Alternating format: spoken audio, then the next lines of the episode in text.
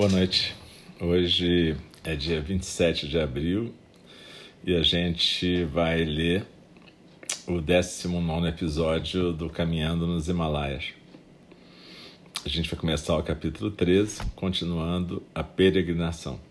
Avião da TAP, 4 de novembro, segunda-feira, 7h40 da noite, horário de Londres, voltando para o Brasil sobre o Atlântico. Tento escrever sem prejudicar o sono de quem tenta relaxar na poltrona ao lado. Descansei uma hora e meia, mais ou menos, após o almoço. Deitado, ouvi o canal Zen, entre aspas, e entre parênteses, risos. Talvez tenha cochilado um pouco, mas dormir de dia não é habitual para mim. Pude observar partes do Saara Ocidental. Ver aquela imensidão ocre, deserta, de repente, me levou às lágrimas.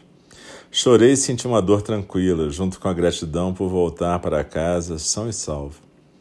Dor por Tsering, Natália, Márcia, sabendo de sua liberdade, mas sentindo algo como a dor do karma vivido. Dor por meus irmãos no Nepal que lutam com alegria pelo pão de cada dia.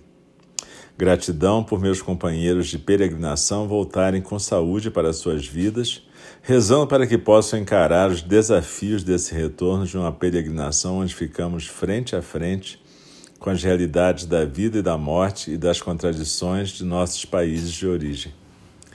Gratidão por poder rever as pessoas que amo. Minhas filhas, genros, irmãos como Rainer e todos os outros.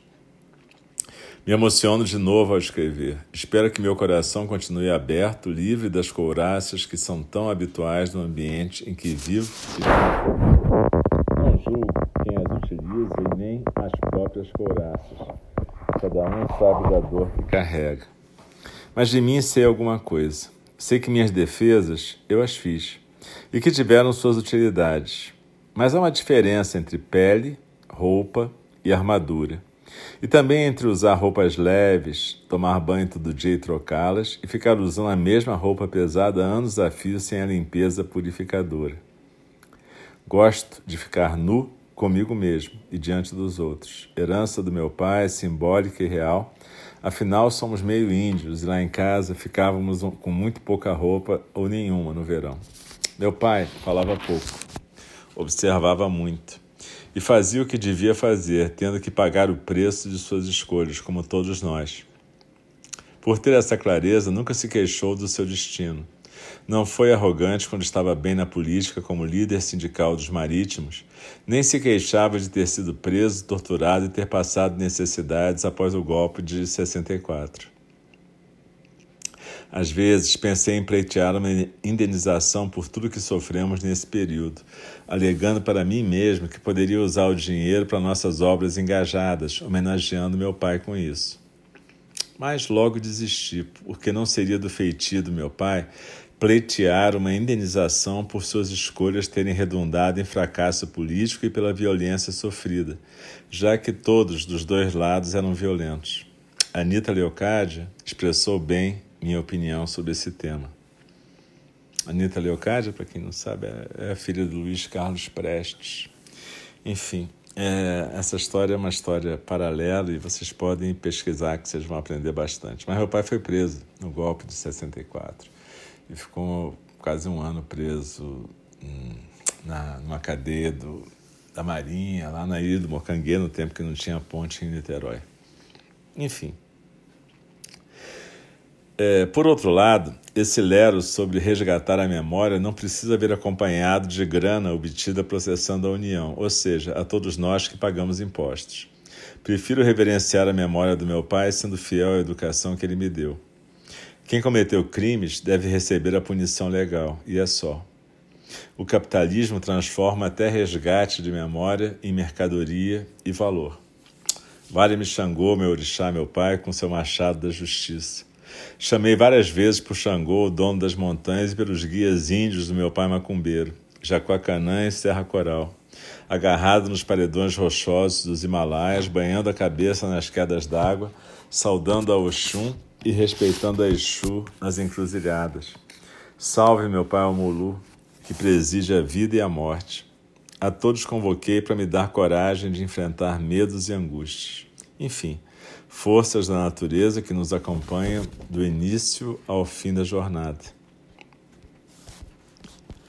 Antes de morrer, em seu quarto em casa, meu velho acordou no meio da madrugada, sentou na cama e perguntou para minha tia, que velava sua agonia, atônita, porque ele já estava alguns dias sem se mexer nem falar, se eu era uma pessoa de bem ainda.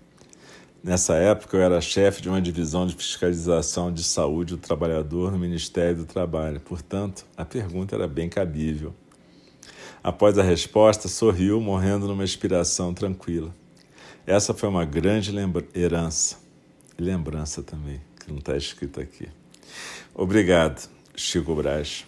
Tive muita raiva dele na adolescência, mas isso fala mais de minhas carências e competições com ele do que dos seus eventuais defeitos.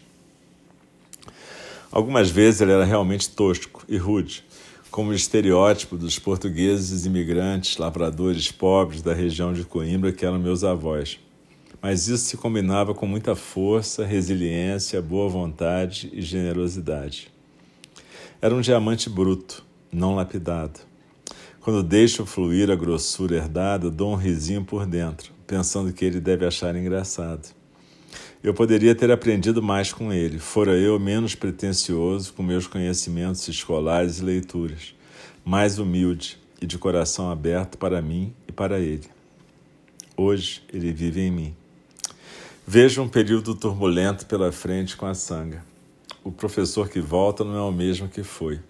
E, na verdade, existe até uma rejeição a esse papel, tal como habitualmente se manifesta no Zen. Como dá para perceber, tem um olhar muito crítico a forma de existência minha, dos praticantes, do meu círculo, da minha cidade, dos, do meu país, de todo esse mundo com amor por todos, mas sem disfarçar o que vejo, e percebendo como requer paciência trabalhar com isso. Bom, estou treinando agora mesmo, cheirando flatos há mais de uma hora. Acho que a comida do avião bateu mal em alguém, entre parênteses risos. Saudade das mulas do Nepal, com sua bosta aromatizada pelas ervas que comiam no caminho. Na boa, saudade das trilhas, dos irmãos de lá, da vida mais direta, clara e simples. Da prática no dia a dia, sem trejeitos, caras e bocas, sem ensinamentos, entre aspas, formais, sem sábios fake. Vai ser difícil costurar um okessá e um hakusu novos, não só pela costura, apesar de filho de costureira, acho que não leva o jeito, mas pelo conflito entre esses adereços, a fantasia que proporcionam e o dia a dia. Como vai ser Buda hoje? Vitsering, a versão nepalesa de um garotão, brilhar como um Buda descrito nos Jatakas, dando sua vida por outrem. Vejam um monte de doentes do ego fantasiados de urubus fazendo rituais e se achando. Pode-se até ter o Okesai e o Hakusu, mas quem os usa e para quê? Um budismo leigo com rituais simples, marcado, marcando necessários ritos de passagem e facilitando experiências vivenciais integrais, treinamento engajado. Ação correta, sem perda de energia e força vital com aparências. E como funcionaria esse grupo? Essa ordem leiga. O modelo da Soka Gakkai não me atrai, que tem os mesmos defeitos do monástico sem usar o nome monge. O problema não é o nome, é imaginar que um bhikshu é um monge e não um mendicante, como no sentido original de irmão da sanga que renuncia às posses mundanas e se retira do sistema.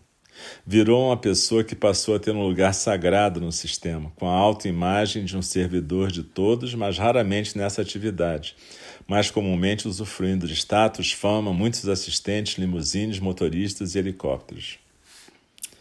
Então, eu, eu, eu sou um cara muito crítico, né? E, e, e, certamente tem muitos professores, como a John Halifax, a Pema Chodron e muitos outros que são muito legais. Mas tem muita gente que se fantasia com essa roupa de monge japonês, mantos e hakusus, raspa a cabeça e passa a ocupar um lugar que é fantasioso, na verdade, que nada disso é necessário cá entre nós. O que é a prática? O que é o Zen? E hoje em dia a gente está tentando no nosso centro ver o que, que realmente é essencial, o que, que tem a ver com o Buda, Shakyamuni, com o ensinamento dele, e o que, que são as camadas e camadas em 2.500 anos de acréscimos de cada cultura, sem nenhum problema. Eu só acho que a gente não precisa importar o pacote todo das culturas, entendeu? A gente importa o Buda, a nossa interpretação. Cada cultura fez a sua interpretação. A gente pode ter a nossa também. E não precisa carregar o peso das interpretações dos outros, sabe? Essas roupinhas, esses rituais elaborados, pode ser uma coisa mais simples. Pelo menos para mim, eu não sei fazer esses rituais todos elaborados, nem acho isso importante. Para quem consegue, acho maravilhoso ter roupinhas e fazer tudo certinho. Mas eu não sou assim, lamentavelmente. Mas graças a Deus tem milhares de pessoas que conseguem. E se você curte o Zen nessa tradição mais formal japonesa, maravilhoso, vai fundo. Só estou te falando que eu já, para mim já deu isso. Eu acho que a gente tem que se apegar mais àquilo que o Buda Shakyamuni ensinou. Então vamos voltar. Tudo isso é um koan, uma zona de turbulência como a que ora atravessamos. Escuto o bar e vejo as harmonias e escalas como cores que flutuam no ar, ressoando no coração. Confio na nossa generosidade e bem-querer para que construamos uma bela continuação para essa peregrinação. De novo, obrigado pela vida. Que, possamos, que todos possamos ser gratos e honrar nossos ancestrais, que as montanhas e rios nos ensinem e que possamos reaprender sua linguagem. Terminei de transcrever do Sobretudo, volume 2, para o computador aqui no Alto do Curuzu e Tororó na segunda-feira, 23 de dezembro de 2013. Álcio Braz. E curiosamente, eu estou aqui no Itororó no Alto do Curuzu, só que em outra casa. E tô no dia 27 de abril de 2020 terminando essa leitura. Tem um pós-escrito aqui que fala assim: Revisado a primeira vez entre 3 e 4 de outubro de 2014 em Geraguer, Islândia, onde estou visitando minha primeira neta, Suna, Sol, em escandinavo antigo, e seus pais, Carol e Cristian e várias vezes em 2018 no Alto do Curuzu, relendo a partir do trabalho da minha amiga e editora na Grifos, a Gisela Zincone, e da equipe de revisores. Obrigado a todos por tornarem possível compartilhar esses diários, além do Flávio Pessoa, quem deu as maravilhosas ilustrações. Gratidão, finalmente, a minhas filhas e a todas as amigas e amigos que pacientemente leram essas revisões em várias etapas e me estimularam a publicar essa caminhada, especialmente Cláudia Travassos e Lídia Murad. E depois tem uma pequena bibliografia antes de terminar.